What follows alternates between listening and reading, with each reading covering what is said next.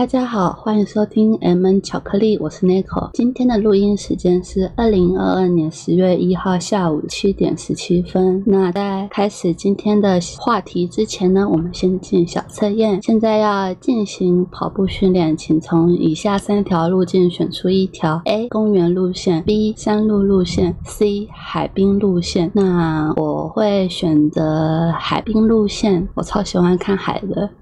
好，那我们答案在节目的最后公布喽。好，那我们今天难得没有 Miki，因为也不是难得，最近他很长没出现，也不是啊，是我自己，因为嗯，我之后十月、十一月有两个考试，所以我会比较忙一点。那 Miki 应该可能也会忙一点，那我们可能交错之下就会变成是都很忙，然后没时间录音。但为了让频道还是有持续更新，所以我想说先自己录个一两集当预备方案这样子。那今天的话题，我是想要分享一些，因为我自己是建筑系出身，呃，今天是十月一号嘛，所以昨天九月三十号是上映了、上架了我跟 Miki 我们在设计公司建筑师事务所的工作内容。那下一集就是应该是十月，看下十月七号是上映，我又讲上映，上架的是 Miki 的设计系跟我的建筑系的学生时期的生活。那我本来在想说今天要讲什么，然后我就想到说，其实因为我在那个学生生活那一集，我没有特别去讲述建筑系跟设计系的差别，因为我们要分享故事太多，所以我就没有特别讲说我们建筑系的人是怎么看待其他设计系的，我没有特别讲这一点。那我就想说，在 Miki 不会骂我，不是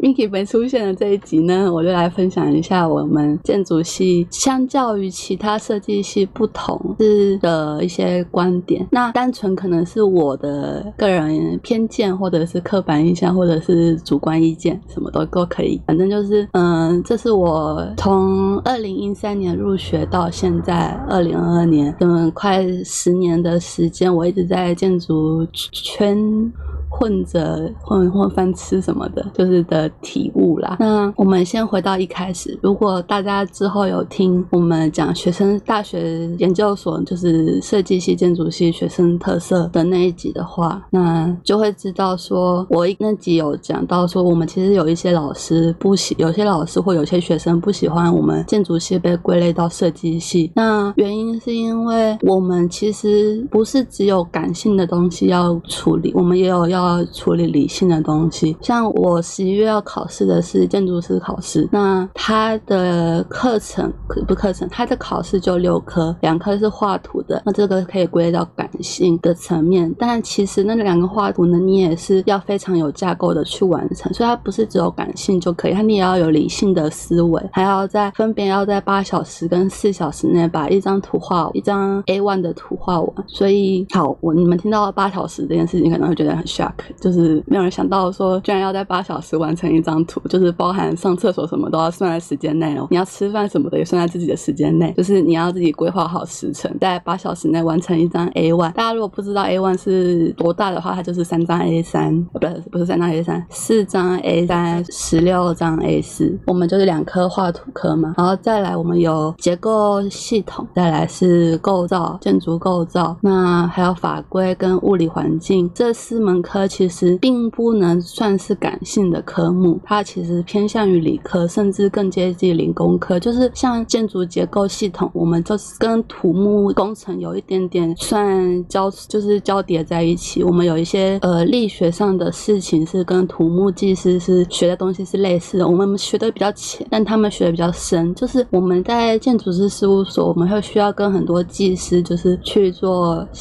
搭呃合作，那其中就有土木技。是结构技师、机电技师之类的，那就是你就想说，你要盖一间房子，你需要什么东西，你就需要跟什么行业的人合作嘛。那你需要用到电，你就需要跟机电技师合作。你需要盖房子结构的话，你就需要去像结构是什么？结构就是所谓的 RC 墙梁柱板，那你就需要跟结构技师合作。那土木技师就是也有包含在结构其中一个方面，那它也可能有包含到构造的一些相关领域的知识。那嗯，这些。我觉得都不能算是感性的科目，因为我们都必须要很理性的去思考，就是什么样的状况下可以盖出最安全。就是人类就是要盖建筑，就三大特色嘛，就是实用、安全跟美观。那所以安全一定是最重要的第一点，那再来是实用，最后才是美观。那所以安全这件事情，你没办法用一个很感性的思维去思考，你必须要理性的思维去思考这件事情。所以我们建筑系不喜欢把自己归类在设计系，说说是说，甚至是独立在设计系、文科系、理工科系之外的一个科系，是因为我认为我们是一个需要理性跟感性的，就是理性跟感性几乎是一样比重、一样重的，就是一比一的一个科系。就是当然不是说设计系就不理性，设计系他们也可以有很理性的成方的表现，只是他们相较于我们，我们会更理性，但我们跟理工科的比，我们可能会相对感性一点，这是一个比较出来的概念嘛。所以，我们像有些大学可能就会把建筑，呃，应该是说，像我之前高中的时候，我那时候我是繁星进去的，那我其实也有在看申请入学的简章，那就会发现，其实有一些学校它的建筑系是看二三类的分数，就是它是看二三类的科目，而不是看一类的科目。可是，在我金门大学的学院归类，就我们系所有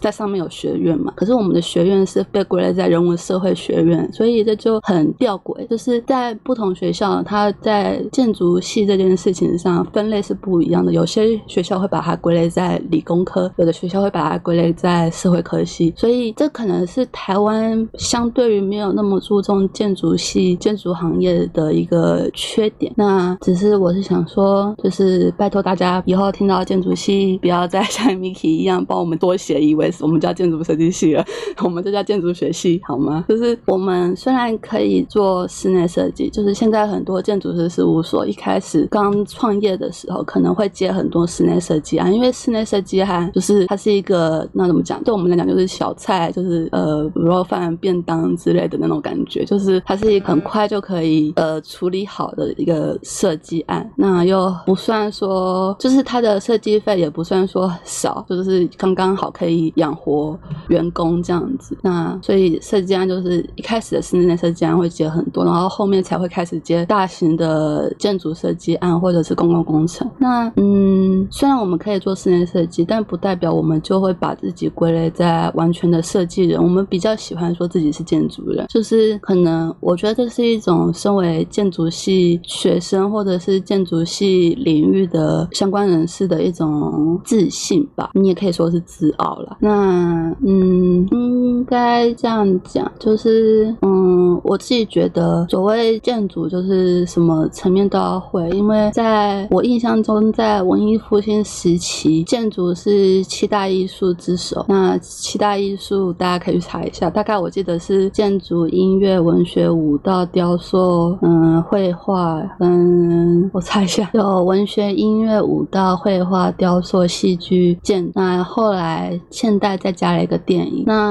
我印象中，我不确定是不是文艺复兴，反正就是以前有一个时期是建筑是七大里七大艺术之首。那我印象中会被称为七大艺术之首，是因为它其实可以涵盖了其他六种艺术的层面。就是我们其实甚至你，我们甚至需要去了解其他艺术相关的东西。所以学建筑的好处是，你可以去用更宽广的心去看待这个世界。就像 Miki 有说，我有一个优点，就是我可以接受很多不同方面的想法。就是你要跟我说你在搞什么奇怪的感情，你在搞什么奇怪的事业，你在搞什么奇怪的人际关系，你跟我讲，我其实都觉得 OK fine，就是你开心就好，你不要做伤害他人、违反了社会最低道德标准，就是法律就 OK 没事这样子。那我觉得是我念建筑系之后对自己的有一些影响吧，就是会觉得说，嗯，世界很大，那我们需要的是不断的去学习，那学无止境，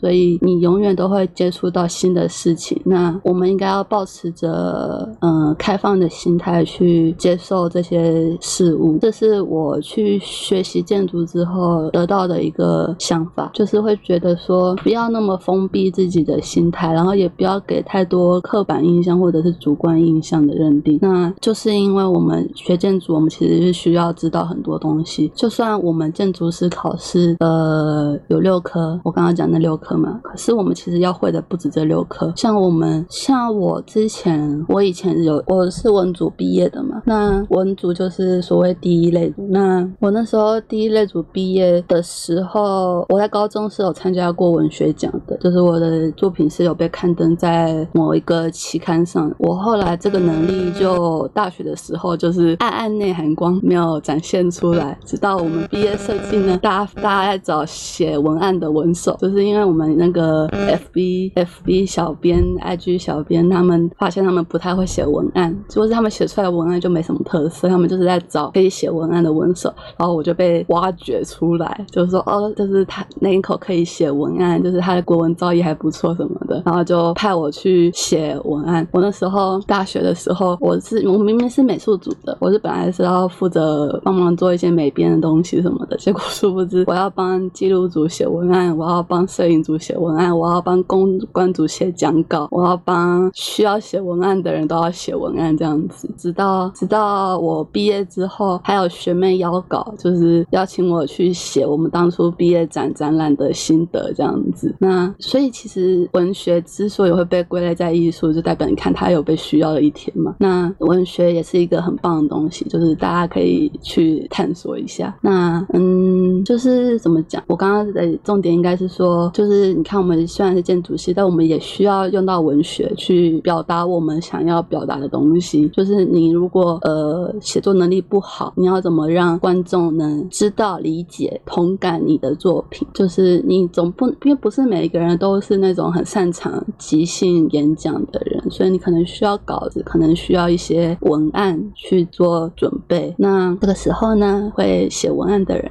就文学好的人，就就派得上用场了。那音乐嘛，音乐我们之前有个设计题目是有个设计很有趣，我可以之后我打算之后问 Miki 可不可以做一集，就是专门讲我们建筑系的课这样，因为我觉得我们建筑系的课每一个课都很精彩。好，反正就是我其实有做过一个跟音乐有关的设计，那跟那音乐有关的设计，我就必须得去很了解那个音乐领域的事情，所以变成是说我虽然爱音乐，但我还是得去额外的找资料，甚至是我还要去额外的学习，然后去接触那个音乐领域更多的以前我没有接触过的事情，就是可能音乐系他们才会知道的事情，或者是做音乐相关的工作者才会知道的事情，我必须得去了解。那再来是舞蹈，舞蹈的话，你看很多剧院，国家戏剧院，然后呃台中那个国家歌剧院，他们的那些场地都是为了戏剧音乐打造的嘛，所以你要打造出那样子的环境，你势必得先去了解它有什么需求，它会是怎么个发展。那再来雕塑跟绘画，我们也会有展览空间。那雕塑跟绘画的尺寸，我们就必须去概估，然后还有他们的就是那怎么讲，展现方式跟打光效果之类的，你也必须得去了解。我们不能说完全不去了解，就直接给他一个空间，就跟客人说你就自己放放你想放的东西，不可能这样子。我们一定要去把所有他们在参展的过程的一切全部想下好。所以，我们从文学、音乐、舞蹈、绘画、雕塑、戏剧、建筑，我们都必须得去了解，所以才会说有一度时期，就有应该说有一个时期一度可以让建筑称为七大艺术之首。那后续加了一个电影，电影我觉得，呃，我印象中有一些后来我们有一些学弟妹有做一些跟电影有关的建筑，他们就是也有把电影的相关资讯当就是去做一个考察、一些调查、理解这样子。所以我是甚至觉得，直到现在，你需要说它是涵盖了七大艺术的，就是建筑除外其他七大艺术，它有涵盖在里面，都可以这么讲。就是这是我们建筑人天生的、天生而来的自信这样子。那我们除了艺术之外，我们还有理性的层面，我们必须要了解很多理性的东西，才能实际出来盖出一个呃为期至少五十年的建筑嘛。就是一般房子、一般建筑的寿命是五十年，就是我们必须要理性思考才能盖出来，至少要维持五十年寿命的建筑。所以，嗯，回归到我一开始讲的，我们比较喜欢称自己为建筑人，而不是设计人，是因为综合以上的事情，我们跟设计人还是有一点点区别，就是我们没有看不起设计人啊，应该是说我们会觉得我们是两个平等的存在，但平等但不重不重叠，应该说应该说平等部分重叠，但我们的我们那个部分重叠可能很少，比例很少很少，可能只重叠个四趴到六趴而已，但其他剩下的九十几趴都是独立在设计人之外的，所以拜托大家以后看到建筑系同学，请称他们为建筑人，不要再称他们为设计人了。我相信还是有人呃可以接受自己被称为是设计人了。我也有学长就是认可这件事情，就是有些人会觉得设计领域包含建筑，就是设计是一个大的架构，然后下面其中一个项目是建筑。但我觉得我个人会觉得是倒过来，就是建筑是包含了所有设所有所有艺术这样子。那像 Miki 念的平面设计就是所谓的绘画，商业设计你也可以说是雕塑或者是绘画层面的嘛。所以我觉得就是这个样子。那么再来是我觉得，嗯，哦，再来是我觉得我们我们跟设计系不同的在于，嗯，我们听那一集就会听到 Miki 说，他们学校可能就是一两个或三五根手指头数得出来的老师是比较刁钻或比较奇葩的老师。我们学校是我们系是每一个老师都这样子，所以就我们其实压力。真的蛮大的，就是我们知道出社会，我们老板都是像那些击败老师一样，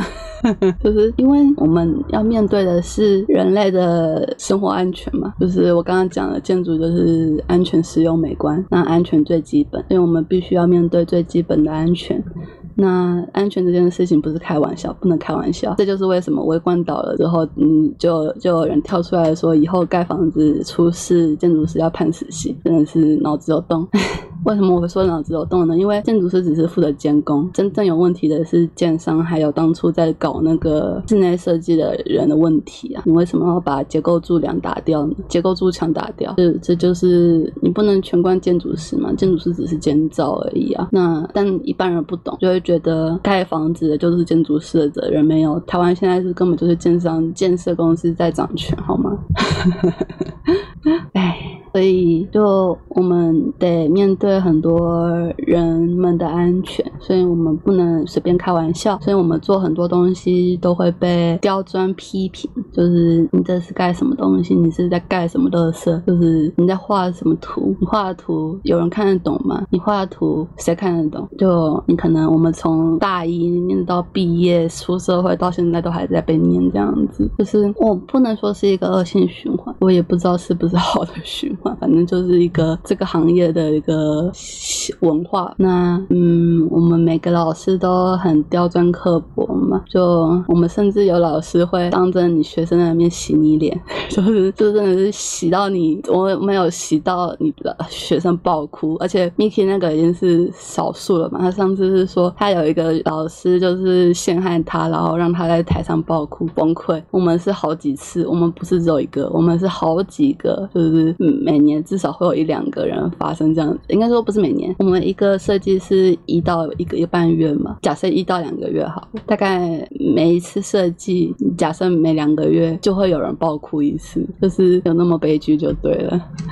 就是可能不不是当着老师的面爆哭，但他就是你可以明显的感受到他很很悲伤、很压力很大，就是很沮丧这样。所以嗯，我们那时候六十个人大一新生，最后三十个人毕业，而且我们的三十个人还有一些不是当届毕业生，是有些是留级的学长姐这样子。所以真正实际本届的可能不到三十个人。那我会觉得台湾不是一个适合念设建筑系的环境吧，就是。是，那怎么讲？出路相对少，然后就是薪水也不高，然后要做苦差事一堆。你看我们讲前面讲了，什么都要会，是样样行行东京，行行都不会，就是什么都要会，然后最后又做血汗劳工。就是如果大家以后有小孩想要念建筑系，拜托剁了他手好吗？我自己我不后悔我念建筑系啦，但我会觉得，如果就算给我一次，再给我一次机会，我还是会选择建筑系。但是我会觉得，如果你不是意志坚强，你不是特别热爱，你不是你不是神经病的话。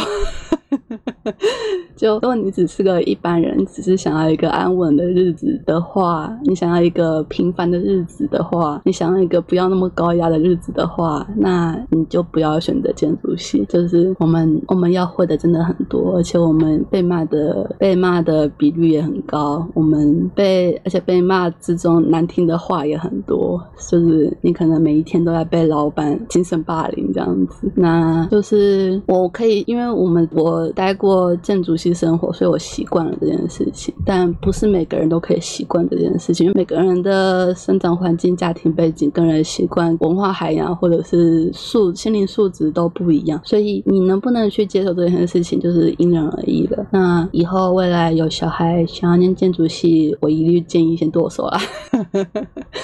就是嗯，除非要对建筑有特别热爱的。话，或者是你想要成为一些拥有独到眼光的人士的话，再来念建筑系，这样可能会比较好。那嗯，我今天会有感而发，是因为我今天本来在想说要跟之前一样，画 D 卡 PTT 的感情版、男女版上有什么文章可以分享，然后就看到哎，D 卡有建筑版，然后 PTT 也有建筑版，然后划了一些，就看到有人在问，很多人都在问说，就是建筑系以后出路是什么嘛？就就是除了公务员跟事务所之外，好像就没有其他选择了。顶多再加一个建设公司，那就你看我们出路就其实真的不广，就是有点狭隘啦。就是台湾的建筑业就是这样子，就是除非你要更好的选择，就去国外这样子。那嗯，综合以上我所说的话，我会倾向于说，嗯，其实我之前有跟 Miki 聊到，就是台湾的不管是什么行业，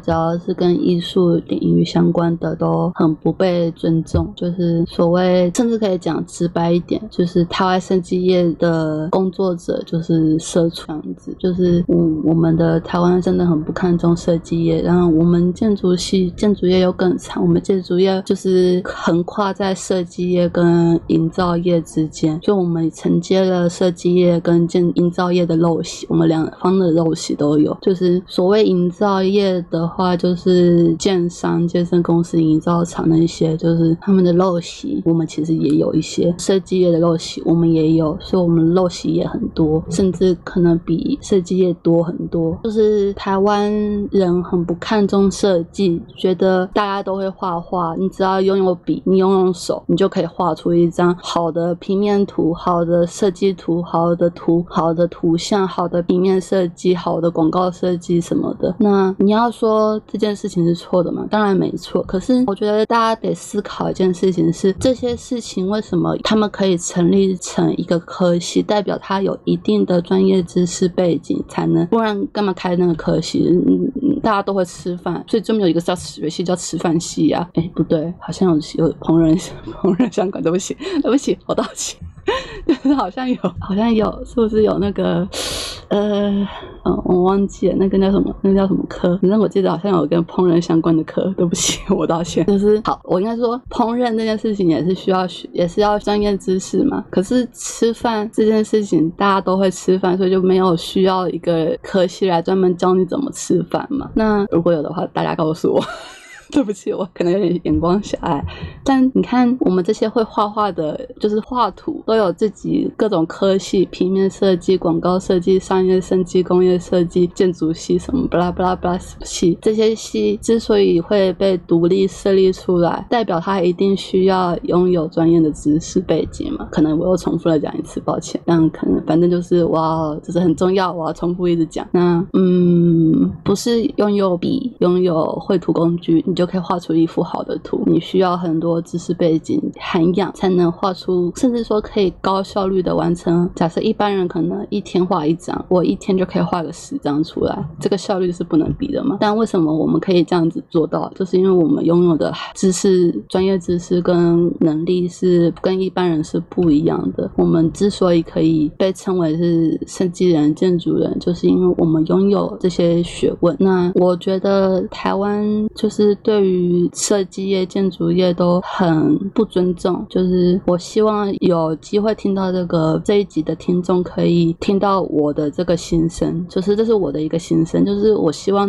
就是从我开始可以让更多人去尊重术业有专攻这件事情。就是我们之所以会被叫设计系，我们之所以会被叫建筑系，一定是我们有一定的培养跟训练，专业训练，请尊重我们的科系，我们的专业。那我不要要求你们要同理，要理解我们经历过的东西，但我希望你们尊重。就是嗯，这是一个可能算是我们的底线吧。就是我们毕竟也学习了四年、五年，甚至有人念了研究所加起来可能六年、七年。我们建筑系五年的话，再加两年研究所的七年嘛。那就是我们花了这么多时间培训的东西。那一般人如果换作是你，你今天你花了七年的时间学习了一个能力，然后被别人颐指气使的说那个我拿一支笔就可以画出来跟你一样的东西，你不会觉得很失望吗？多少会吧。就是这件事情就是一个很吊诡的感觉啊，就是为什么明明同样都是学生，同样都是不同科系出来的人，工程师相关的就可以获得尊重，医生相关的你就可以获得尊重，但是设计业你就被人看不起、瞧不起呢？这就是一个很不公平的事情。当然，我也不是说工程师、医生他们就获得足够的尊重，他们其实在台湾可能也获得不够程度，一定程度上的尊重，他们可能也是有一些受到歧视、有些霸凌，或者是有一些不平等的对待什么的。可是相较而言，我们设计人感觉得到的东西的这种感觉，会我觉得有更多的感觉了。就是我们基本上你现在出去讲好的设计师就那几个，好的建筑师就那几个，好的建筑师哪几个？大元、姚人喜、潘季啊，就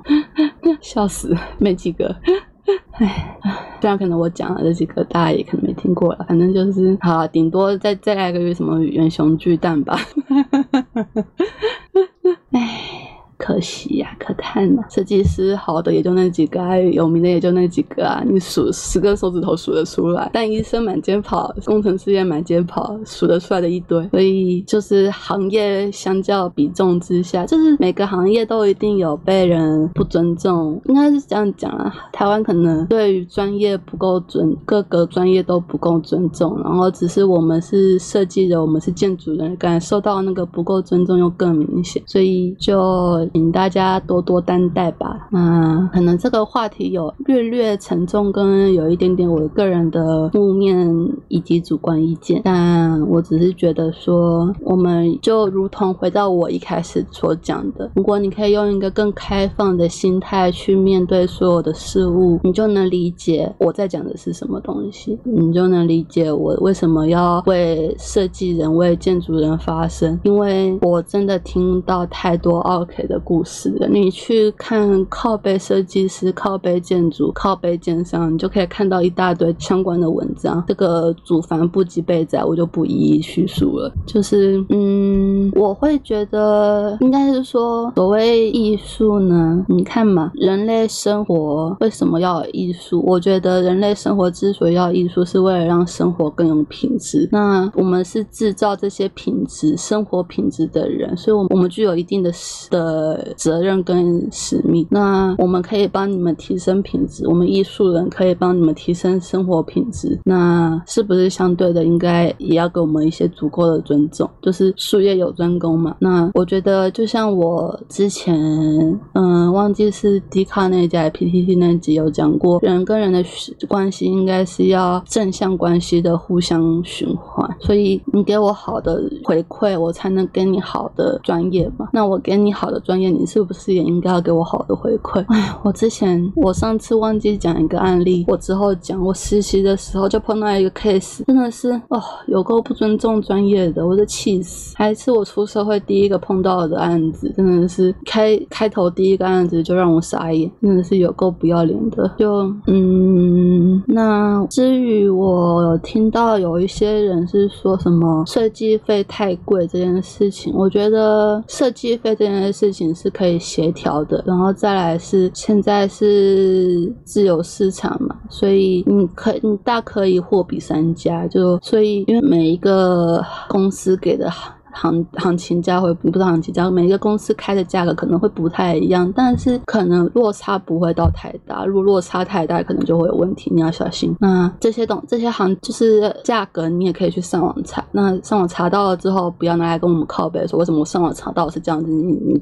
你却跟我开这个价格，那你这样子跟上网查到一些医学知识、医医学小知识，然后拿去跟医生靠背说啊，我上网查到这些医学小知识跟你讲的不一样，有什么两样？就是上网查到的不一定完全正确，但你可以当做一个参考。那你实际还是要去真正的去询问过，你才能知道所谓设计费的区间应该是落在哪里。那设计费我会觉得高有高的道理，就是因为我们有什么，我们有效率、有专业、有品质，一般人做得到吗？不是每个人都做得到吧？那你负担得起，负担得不起，你这就你自己去考虑。只是 我因为我听到很多什么自己学学绘图、学设计，然后自己自己去找工班省那个设计费的钱，我就觉得很很好笑啦。就是哎，不是不可以，开心就好。但嗯。不知道怎么讲呢，就是很不知道哎。我这时候，我那时候听到这样子的这种，因为我我们家之前我爸妈，因为我搬过很多次房子，我们家总共从我出生到现在总共搬过五次房子。然后有一中间有一次住的某个地某个地点，我爸妈就自己也是自己画设计图找工班来做。那结果问题就产生了一个问题，就是我们那时候他们没有没有好好的挑选。木材，所以我们挑到的木材全部都有书虫，所以我们家那时候来就是跑出很多很多书虫，直到我们搬走之后，那些书虫还跟着我们，所以你就知道，就是不知道那是公班的问题，还是我们挑品挑木板的问题，反正就因为那是很古早的事情，这很难考究，反正就是百密必有一疏了。我觉得就是嗯，省设计费一定有省设计费的风险，那你如果可以承担这个。风险，你有勇气去承担这个风险的话，那我当然没什么话讲。你要去自己学学画图，学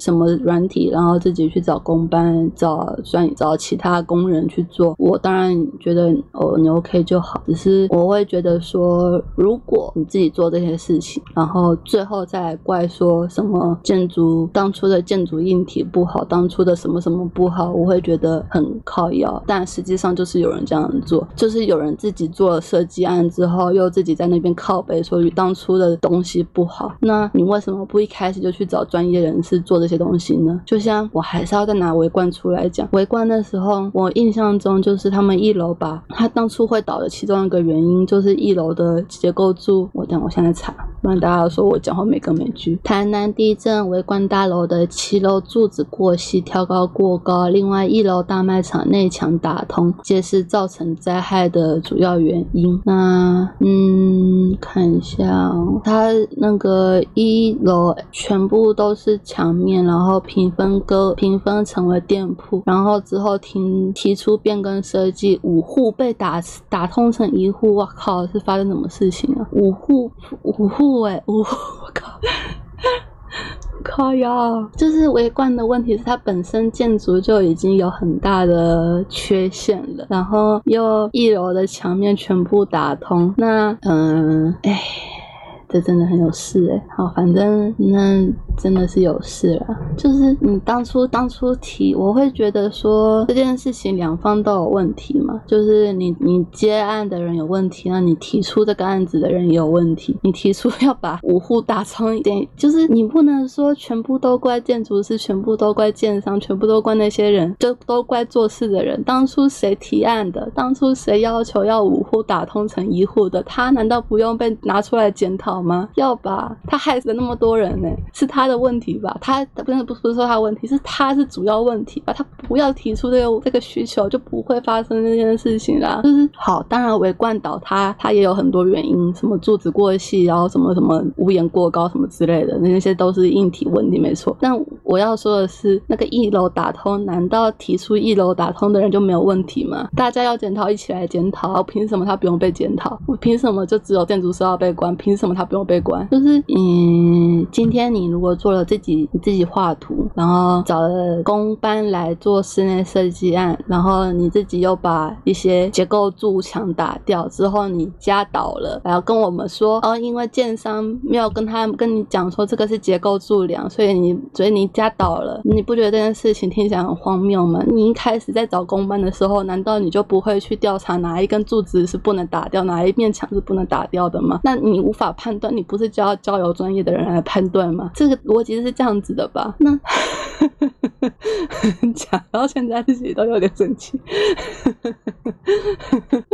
哎，这案子真的太多太多了，就是自己自己做事做不好又怪别人那种事情，真的是台湾 OK 一堆。反正我要说的事情是，你不想找设计师，因为设计费太贵，所以不想找设计师的话，我没意见。但你要有能力，有那个心态，正确的心态去承受不找设计师的风险，这样子好吗？各位，就是大家勇于面对，勇于对。自己的行为负责，不要当了到了五六十岁，两个都不要到了四五十岁还当个巨婴好吗？不要自己出事再过来说，呃，专业人士都不帮我 QQ，很靠北好吗？你自己不找专业人士的，你自己觉得我们太贵，想要省钱，什么意思啊？就是全摊全摊大家物价都在涨，我们设计师的薪水都不涨，我是老板在涨钱，关我们屁事啊！哎，好啦，总之这集就讲了很多我们建筑人跟设计人的差。差别，然后再讲，帮他补充一些我的小靠背的感想。好，那我们来回到今天的小测验。今天的小测验是从选择一条跑步路径来看出专属于你如何在日常生活当中找到灵感与磨练美感的方法。那问题本身是现在要进行跑步训练，请从以下三条路径选出一条：A. 公园路线；B. 山路路线；C. 海滨路线。A. 选择公园路线的你，接近大自然会是适合你的。方法，空闲时间不要只想着待在家里耍废，可以多安排一些登山行或水边活动。若是抽不出时间玩时，也可以试试在家中办公区域种植些花草植物，多多接近大自然，将能刺激你的艺术天赋。举凡户外的阳光、一点细雨或混杂多种气味的空气，都能加深你感官的作用，借以放松心情，同时激发出新的想法。B 选择山路路线。线的你听音乐会是适合你的方法。想要提升对于日常美感的敏锐度，你可以从多听自己喜欢的音乐开始，戴着耳机放着音乐，重新走过平常暗淡无光的路线，你会发现许多东西开始吸引你的注意，以此磨练感受力，更有机会能找到新的事物与灵感。C 选择海滨路线现的你，接触摄影与绘画会是适合你的方法。当生活觉得一筹莫展的时候，不妨去看。看一些有兴趣的摄影展或艺术展览。当你累积一定的欣赏经验后，会发现自己的审美力会改变或提高，能看见以往不曾看见的角度与思考以往不曾思考过的方向。好的，那还蛮正确的啊。绘画、摄影都是艺术相关的嘛？不是，我要讲什么？绘画就是我现在的工作，我都每天都在画图。好啦，那这就给大家做一个参考啦。我们的社群媒体有 Instagram 跟 F。B Instagram 请搜寻 M N 雀点秋口，FB 请搜寻 M N 巧克力。我们的 Instagram 跟 FB 之后都会有不定期的更新和活动，欢迎大家踊跃回应和参加。我们基本上都会看，也会回应留言，大家欢欢迎追踪。现在到 Spotify、Apple Podcast、Google Podcast、KKBox 上一样搜寻 M N 巧克力。YouTube 频道名称是 M N 巧克力 M N 雀秋口，就可以搜寻到我们节目。我们每周五凌晨十二点固定更新。希望大家多多订阅和追踪，欢迎大家到 Spotify 帮我们节目评分，以及到 Apple Podcast 的节目评论给我们五星好评，以及到 YouTube 频道订阅追踪，开启小铃铛。你们想跟我们说的话，我们会收集后，在每集结束后念大家的留言，并回馈我们对于留言的看法哦。那今天我们节目就到这里喽，大家拜拜。